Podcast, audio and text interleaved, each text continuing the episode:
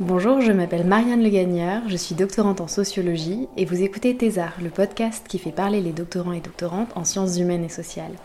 Ici, vous les entendrez parler de leur recherche en cours et de leur expérience de la thèse. Qu'est-ce qu'on fait quand on fait une thèse? Sur quoi est-ce que les doctorants et doctorantes travaillent? Autant de questions auxquelles ce podcast va s'efforcer de répondre.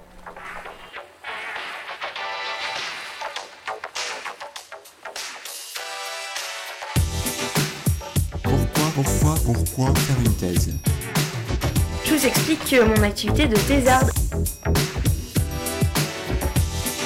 Vous savez que je dois remettre ma tête en juin. Mais juin, c'est même pas dans trois mois, c'est demain. Une thèse euh, sur quoi Sur. Euh, sur rien. Mais, euh, excuse-moi, mais euh, il y a des gens que, que ça intéresse, ce-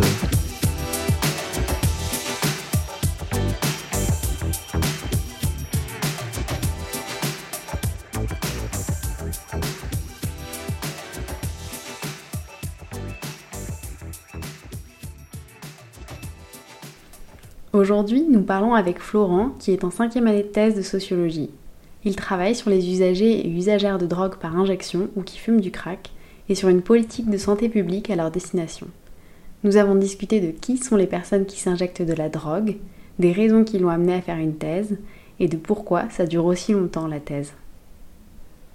Avant de commencer, petit point de vocabulaire. En sociologie et dans d'autres disciplines comme l'anthropologie ou même la géographie, on parle de terrain. Le terrain, c'est là où l'on se rend pour recueillir des données afin de répondre à la problématique que l'on a posée au sein de notre recherche. Le terrain, ce sont les personnes que l'on va interroger, les lieux où l'on va se rendre pour observer des phénomènes. Tout cela prend place au sein de ce qu'on appelle une ethnographie. C'est un terme qui recouvre la description et l'analyse d'un groupe social, d'une certaine population, ses habitudes, ses cultures. On fait donc de l'ethnographie en trouvant un terrain, et sur ce terrain, on réalise des observations, c'est-à-dire que l'on regarde comment ce que l'on veut étudier se passe, et des entretiens où l'on parle avec les acteurs et actrices de ce terrain. Voilà, j'espère que ce sera plus clair comme ça, et je vous laisse avec Florent. Euh, je m'appelle Florent et euh, je suis en début de cinquième année de thèse et je travaille sur la production d'une politique de santé publique adressée aux usagers de drogue euh, et euh, plus particulièrement des usagers qui injectent des drogues ou qui fument du crack. Euh, C'est une politique de santé publique qui a été mise en place à la fin des années 80, milieu des années 90 et qui vise à réduire les infections au VIH d'abord, mais aussi à l'hépatite C, euh, qui euh, sont les deux virus qui se contractent le plus facilement quand on consomme de drogue pour injection ou quand on consomme du crack, par le partage de matériel de consommation notamment. Et donc moi j'étudie comment cette politique a été euh, appropriée par euh, des professionnels euh, qui se trouvaient être des professionnels du travail social et issus aussi des métiers infirmiers ou des médecins, mais surtout des travailleurs sociaux, euh, d'un point de vue, disons, de sociologie du travail et euh, du sociologie euh, des relations de service. Comment t'es arrivé à ce, ce sujet que tu étudies? Ça fait 5 ans que je me pose la question et 5 ans que j'ai toujours pas trouvé de réponse satisfaisante en termes de socio-analyse.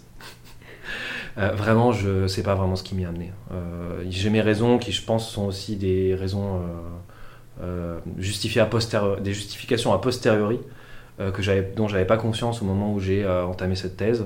Donc pour moi, il y en a deux. Une qui est honteuse, qui est celle d'une certaine fascination pour le milieu de l'usage de drogue précarisée et du trafic, et qui est sûrement nourrie par le nombre euh, important de reportages que j'ai vus sur cette question et des films qui sont euh, un peu comme Requiem for a Dream ou Trainspotting auxquels j'ai été nourri pendant mon adolescence, qui m'ont certainement donné envie de travailler sur ce sujet pour accéder à un milieu social euh, que, que, qui m'était totalement inaccessible en tant que, mec qui vient bah, de classe moyenne et qui a fait des études supérieures. Voilà. Donc il y a ça qui est un peu honteux, une certaine fascination que maintenant j'ai complètement perdue avec le fait que j'ai étudié sur ce sujet et j'ai complètement démystifié et enfin j'espère démystifié ce, milieu social. Euh, et euh, deuxième raison, c'est aussi parce que j'ai fait un, mémoire euh, de master sur un tout autre sujet sur lequel je me suis profondément ennuyé et qui reposait notamment sur une ethnographie du travail au sein de métiers, enfin d'une direction administrative. Et je me suis énormément ennuyé avec les personnes avec qui j'ai été en contact durant cette enquête et j'avais aussi à un moment donné envie de changer totalement de sujet au moment où j'ai commencé ma thèse. Et comme il y avait aussi cette troisième raison que auquel je, pense en même temps que je t'en parle, ça a été des opportunités de financement qui étaient axées sur des sur des questions de santé publique auxquelles je, voilà, auxquelles je voulais postuler. Et euh, il se trouve que le, sujet euh, que j'ai traité, en tout cas l'angle que j'ai donné, me semblait euh, rapporter plus de chances d'obtenir le financement, étant donné que c'était un champ qui avait, été, enfin un objet d'étude qui était très très peu étudié en sociologie. Donc je pense qu'il y a voilà, ces trois raisons-là.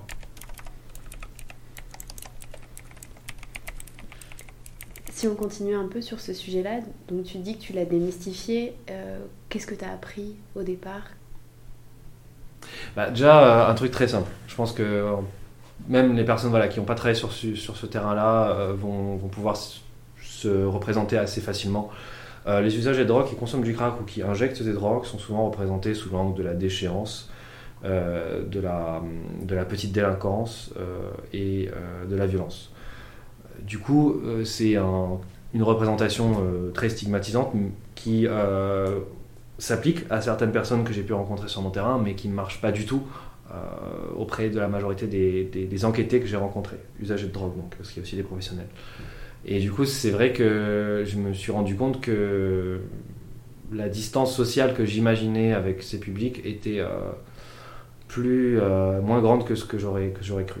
Donc j'ai été très surpris de la facilité avec laquelle j'ai pu rentrer en contact avec un certain nombre d'entre eux et leur euh, capacité à pouvoir raconter leur vie, euh, alors en censurant certainement des informations, euh, mais parce qu'ils sont aussi dans des enjeux identitaires et de préservation de la face, mais qui, pour, mais qui, avec quand même des informations très intimes sur leur vie et des choses que j'aurais pas imaginé dont je n'aurais pas imaginé qu'il me confie pendant les entretiens et pendant les observations. Donc il y avait euh, il y a cet aspect-là que j'ai remis en question. Euh, euh, l'autre chose aussi auquel je m'attendais pas forcément, c'est que j'ai un, un rapport vite froid en fait avec mon objet d'étude, au sens où il y avait beaucoup de personnes que je voyais être au bord de la mort sur mon terrain étant donné leurs conditions d'existence et que finalement ça m'a pas ça m'a moins marqué que ce que j'aurais imaginé. Euh, alors ça, j'essaye de... Je sais pas si j'expliquerai pourquoi dans ma thèse. Hmm, il y a des raisons, je pense. Euh, aussi autre chose aussi moi qui m'a énormément surpris, c'est qu'on se fait souvent une image de ces personnes comme étant euh, décalées par rapport aux attentes sociales comme s'insérer sur le marché du travail, fonder une famille, avoir de l'argent, faire des études post-bac, etc., euh, etc. Et qu'en fait, bah, j'ai très rarement croisé des gens durant mon enquête qui n'avaient pas toutes ces aspirations-là, aspirations, pardon, et qui en fait avaient une représentation, du monde qui est assez conventionnelle quand même, voire très conventionnelle. Et que donc du coup, euh, bah, l'image qu'on s'en fait de rebelle ou de remise, transgression de l'ordre social à travers un geste euh, euh, stigmatisé comme l'injection ou le fait de fumer du crack ou de vivre en squat pour certains, ben, finalement, c'était pas un acte que eux pouvaient considérer comme transgressif et la plupart d'entre eux, euh, généralement, euh, auraient préféré ne pas, ne, pas faire, ou en tout cas, ne pas, auquel ils auraient préféré ne pas s'initier. Est-ce qu'il y a un, des usagers types? Est-ce que tu vois un modèle ou pas du tout? Hmm. Non, il n'y a aucun usager type, non. C'est pas possible. Enfin, étant donné les connaissances euh, qu'on a à l'heure actuelle sur la question de la consommation de drogue, euh, que ce soit pour les drogues qui sont euh, plus répandues comme le tabac, l'alcool, le cannabis, ou d'autres drogues qui s'injectent ou qui se fument comme bah, l'héroïne, la cocaïne, le crack. et tout, un tas d'autres médicaments aussi qu'on peut détourner pour être injectés, il n'y a pas de, catégorie type euh, ça aussi, c'était un, résultat de. Enfin, résultat. Enfin, c'était pas vraiment mon résultat parce qu'en fait, il y a déjà des études avant moi qui datent déjà du début des années 80 qui le montraient assez bien, qu'il y a une très grande diversité euh, de, des propriétés sociales des usagers. Euh, donc en fait, on se rend bien compte aujourd'hui qu'il y a des injecteurs autant chez les cadres d'entreprise que chez les sous-prolétaires. C'est-à-dire les gens qui, vivent à la rue et travaillent généralement au noir ou, d'activités, ou ont des revenus à partir d'activités illégales. Euh, par contre, euh, c'est clair que évidemment, euh, entre ces différentes usagers qui viennent de différentes classes sociales, qui n'ont pas les mêmes trajectoires, il y a un accès et à la santé qui est inégal et il y a une manière de s'approprier les normes de santé publique qui est très inégale. Donc il n'y a pas d'usager type, mais le profil, on va dire qu'on va plutôt retrouver dans les structures qui accueillent des consommateurs de drogue et qui les suivent pendant une longue période, c'est plutôt des personnes qui sont soit des personnes précaires, membres de classes populaires, et qui sont, de, bah, disons, issues des classes populaires euh, instables, soit euh, des personnes euh, qui sont originaires de classes moyennes et qui sont déclassées, et qui ont aussi un peu la même situation que, que des usagers précaires issus de classes populaires. Donc il y a une homogénéité des publics dans les institutions, mais une forte hétérogénéité des publics qui consomment de la drogue en général, et y compris par injection ou qui fument du crack. La seule chose qui, on va dire, regroupe euh, l'ensemble de ces usagers qui prennent, on va dire, des produits comme la cocaïne, l'héroïne ou le crack, la seule chose qui les rend un peu homogènes, c'est le fait qu'il y a beaucoup plus d'hommes que de femmes. Ça, c'est la grosse différence. Donc, trois fois plus d'hommes consomment de la cocaïne que de femmes, quatre fois plus d'hommes consomment de l'héroïne que de femmes, cinq fois plus d'hommes consomment du crack que de femmes. Voilà, alors il n'y a pas d'études sur cette question, donc euh, bah, voilà, il y a, tout un terrain à faire sur cette question euh, usage de drogue et genre. Moi, mon idée, je pense qu'on pourrait retrouver, euh, c'est que les hommes ont davantage tendance à s'engager dans des conduites risquées pour leur, disons, pour leur intégrité physique, on va dire, et que comme l'héroïne, la cocaïne le crack sont des trois gros produits, enfin, surtout héroïne, crack ou opiacés, crack, sont des produits qui sont, on va dire, les qui dégagent les représentations les plus négatives, notamment sur le fait que ce sont des drogues qui rendraient immédiatement dépendants et auraient des conséquences dramatiques sur la vie sociale, ce qui est vrai pour un certain nombre d'usagers, mais complètement faux pour la majorité des usagers. Euh, bah, je suppose que ça joue en termes de genre sur le fait de s'initier ou non à ces produits. Euh, par exemple, un des résultats de mon terrain, c'est euh, que le genre interfère avec le fonctionnement normal euh, de ces institutions. Quand on est une femme dans un, dans un espace institutionnel composé majoritairement d'hommes, il y a d'autres formes de contrôle du corps qui fonctionnent et qui ne viennent pas forcément de la part des professionnels. Donc notamment des usagers de drogue eux-mêmes qui font des rappels à l'ordre régulier du genre auprès des usagers de drogue, soit parce qu'ils considèrent qu'une femme qui consomme, ben, ça remet en, cause, euh, remet en cause sa féminité, soit parce qu'une femme qui consomme remet en cause euh, son destin biologique de, mère, euh, puisque c'est le stigmate de l'usage sur les usagers de drogue, et notamment les usagers de drogue injecteurs, fonctionne de manière différente entre les hommes et les femmes, et il est en général plus accentué chez les femmes du fait qu'elles sont censées euh, devenir mères, ou parce qu'elles sont déjà mères, et que bah, du coup elles sont dans une... euh, elles seraient dans une forme de maltraitance en consommant des drogues tout en étant enceinte ou euh, tout en ayant pour projet de devenir mère. Bon, en termes de santé publique, ça se vérifie pas. Je précise quand même que c'est bien un construit social aussi derrière. Enfin, ça se vérifie pas forcément. Et quand tu dis euh, faire du terrain, Oui. qu'est-ce que tu faisais concrètement euh, dans les institutions? Alors, euh, je faisais trois choses. De l'ethnographie, de la relation entre les professionnels que j'étudiais et les usagers, dans euh, tous les lieux d'institutions qui euh, m'étaient autorisés à l'accès. Donc, euh, ça pouvait être l'espace d'accueil collectif, ça pouvait être des bureaux individuels d'entretien entre professionnels et usagers, ça pouvait être dans la cuisine aussi euh, réservé aux usagers de drogue, puisqu'ils avaient aussi une cuisine dans, la cuisine, dans les coulisses des professionnels, c'est-à-dire les espaces qui, étaient non accessibles au public en réunion. Donc je- j'essaie de prendre un maximum de notes sur tout ce que je voyais, en ayant une grille d'observation euh, quand même euh, un peu préparée, mais pas trop quand même pour laisser place euh, à la captation d'informations euh, inattendues. Euh, donc il y avait tout ce travail ethnographique qui a, composé l'essentiel de mon terrain, enfin l'essentiel du volet méthodo. Euh, je faisais des entretiens avec des professionnels et des usagers. Et euh, je faisais aussi euh, de l'observation en dehors des établissements, au domicile des usagers et sur les scènes de trafic, enfin les espaces de trafic et les scènes de consommation euh, de drogue, que ce soit euh, au domicile des usagers ou dans, dans des espaces publics ou semi-publics. L'idée avec ça, que j'ai essayé de tenir mais qui n'a pas été évidente, c'était de comparer un petit peu ce que disaient les usagers de leur mode de vie au sein de ces institutions et, ce que, et à quoi ressemblait réellement leur mode de vie une fois qu'ils en sortaient. Ça m'a donné à un certain moment des informations que j'aurais jamais pu obtenir si j'étais pas sorti des murs, on va dire parce qu'ils n'ont pas le même regard sur eux-mêmes et sur leurs pratiques. Euh, euh, et en fait, euh, mon idée c'était de montrer à quel point en fait l'espace institutionnel et l'espace, on va dire, privé des usagers ou l'espace public au sens la rue ou, autre, bah, qu'il y avait une porosité en fait entre tous ces espaces et qu'ils n'étaient pas du tout. tous ces espaces avaient des, des influences en fait les uns par rapport aux autres. Donc euh, voilà, c'est ce qui un peu justifie mon, ma méthodologie. Et tu y as passé combien de temps? Beaucoup trop de temps.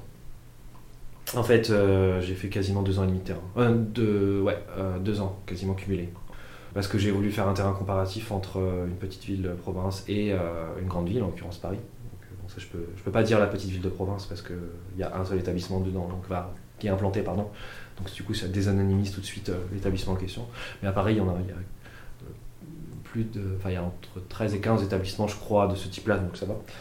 Euh, mais du coup, il y a eu ce volet comparatif, euh, et ce qui m'a demandé de faire euh, bah, deux gros terrains et d'essayer de, tenter d'appliquer les mêmes grilles de lecture, enfin pas de grilles de lecture, mais grilles d'observation et grilles d'entretien entre les deux terrains. Et il y a eu même un troisième terrain qui était l'observation euh, et la rencontre d'usagers de drogue qui n'allaient pas dans ces institutions, ou qui allaient euh, moins dans ces institutions, mais qui étaient plutôt dans l'accès euh, à du matériel de consommation de drogue via des distributeurs de seringues. Donc ça m'a donné aussi la possibilité de rencontrer un public, notamment des publics plus, on va dire, plus classe moyenne ayant un travail plutôt que sous-prolétaires au chômage et, et pour certains SDF. Euh, ça m'a donné l'occasion de rencontrer un public qui allait peu dans ces institutions aussi, grâce à ces, observations au niveau des, distributeurs de seringues qui se trouvent euh, notamment à Paris, mais pas que, mais surtout à Paris. Il y en a où des distributeurs de seringues? Alors, dans, Paris, euh, je sais plus c'est quoi le chiffre, mais je crois que si on prend le Paris, Paris banlieue, je crois qu'il y en a une 35 à peu près. On en trouve dans tous les arrondissements. Donc, par exemple, celui qui est le plus connu, c'est celui de la rue Maubeuge, qui est juste en face d'une entrée de Gare du Nord. Euh, il y en a deux, il y a deux gros distributeurs de seringues. Il y en a un à Gare de Lyon. Alors c'est souvent à côté des gares parce que c'est des lieux souvent de revente et de trafic. Il y a beaucoup de, enfin ils sont euh, mis à côté d'emplacements, de, je dirais stratégiques, euh, parce que c'est pas trop loin de, lieux de revente de drogue et voire même de consommation à même l'espace public, notamment Gare du Nord. Typiquement, il y a une grosse, ce qu'on appelle une grosse scène ouverte de drogue avec des gens qui maintenant qui consomment au sein de la salle de consommation à moindre risque, la rebaptisée salle de shoot par les médias. Mais euh, il n'empêche que sur l'espace public, dans certaines rues, il y a plus d'usagers de, drogue que de, de, riverains. Voilà. À certaines heures de la journée. Donc, euh, du coup, c'est stratégique d'implanter là des distributeurs de seringues. Pour, pour ceux qui les implantent.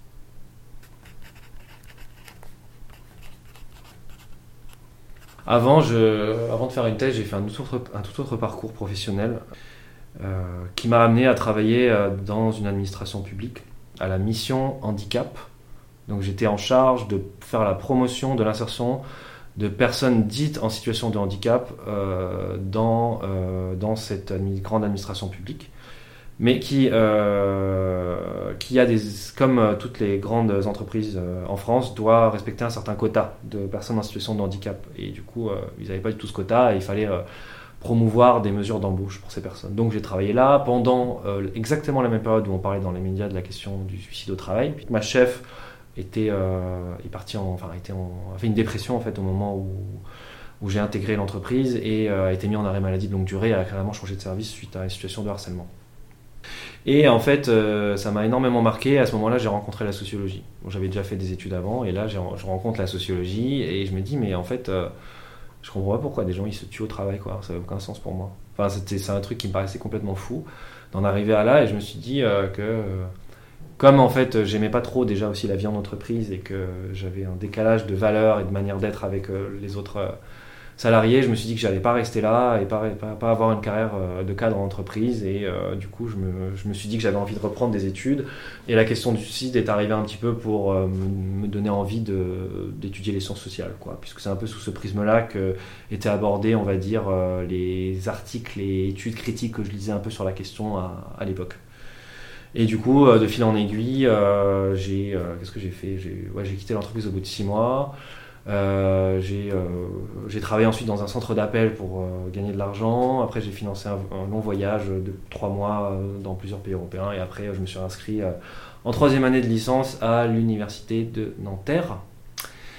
Et c'est là que dès le départ, ouais, j'avais envie de faire une thèse en fait, parce que je ne me voyais pas travailler en entreprise. Donc je pense que, même si ça s'explique certainement par d'autres raisons, euh, la thèse a été pour moi une opportunité de pas, pas faire carrière dans l'entreprise, mais plutôt de faire carrière autre part dans quelque chose qui me convenait mieux euh, en termes de, valeur politique, on va dire. J'ai obtenu un financement à la suite euh, de- du master que j'ai obtenu à la HESS.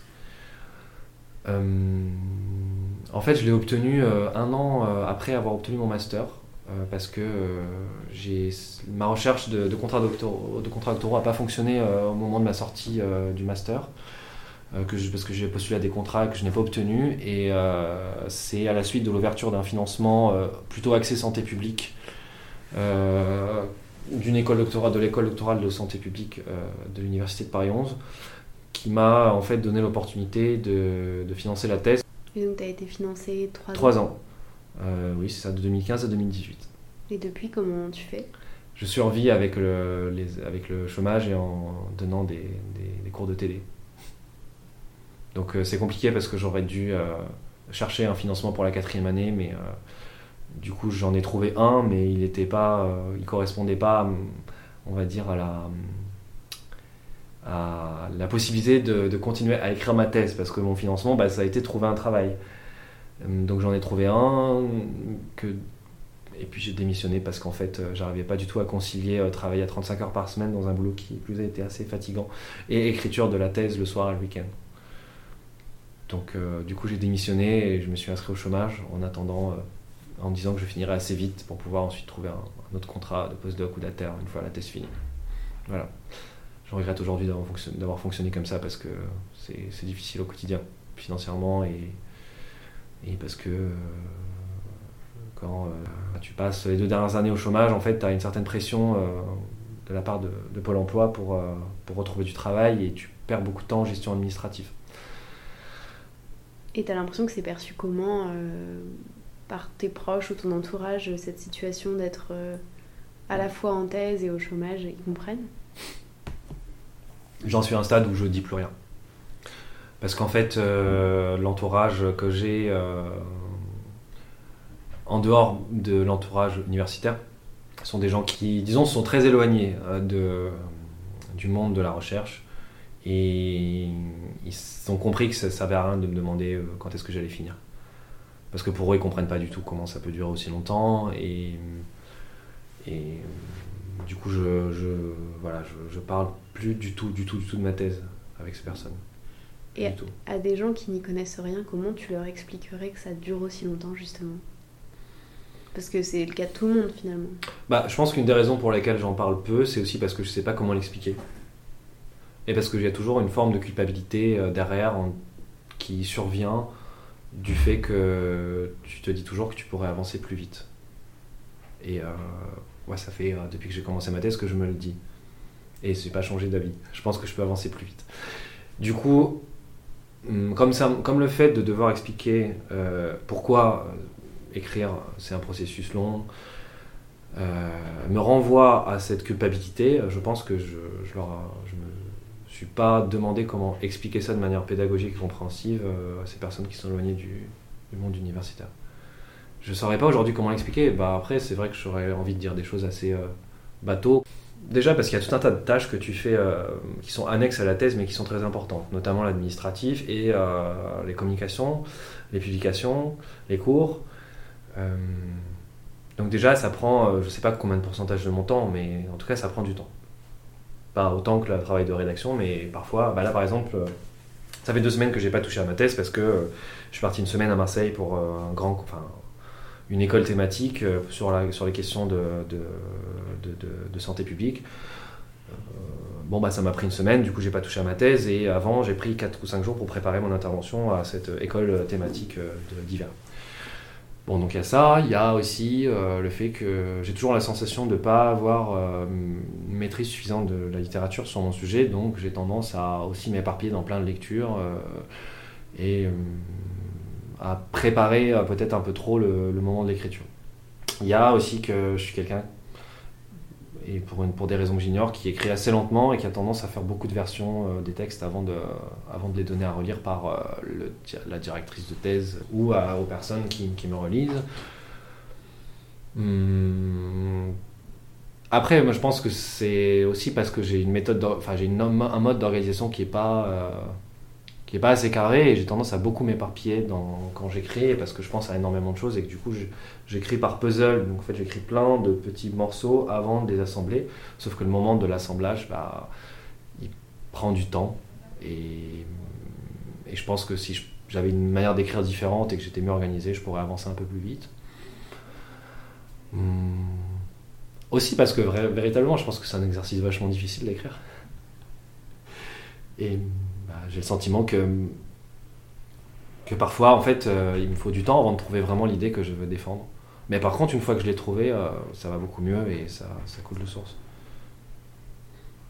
Mais je suis pas sûr que ça suffise à expliquer pourquoi ça prend du temps, pourquoi c'est long. euh, pourquoi il y a des gens qui publient énormément et qui font des thèses super longues et qui finissent en moins de 6 ans Pourquoi il y a des gens qui mettent 9 ans, 10 ans à finir leur thèse Ce qui ne veut pas dire que le travail est de moins bonne qualité, bien sûr. hein.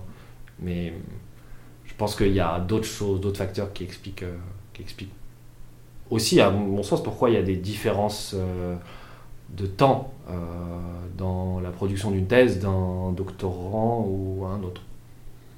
Je sais pas pourquoi, là, j'ai pas d'explication, sincèrement.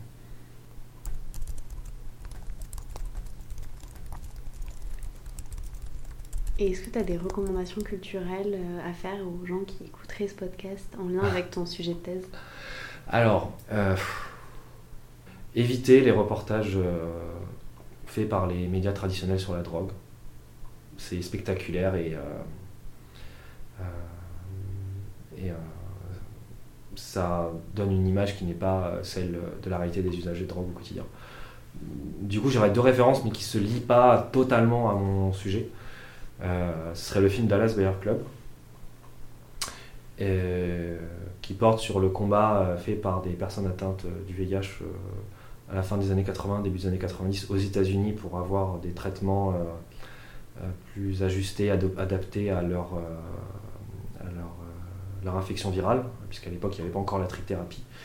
Euh, donc euh, c'était des personnes qui risquaient de mourir. Et donc ça raconte le combat euh, de ces personnes. Euh, c'est un film qui est extrêmement, euh, pour moi en tout cas, que je trouve extrêmement touchant et avec beaucoup de rebondissements et qui donne une part historique de ce qui s'est vraiment passé aux États-Unis à cette période.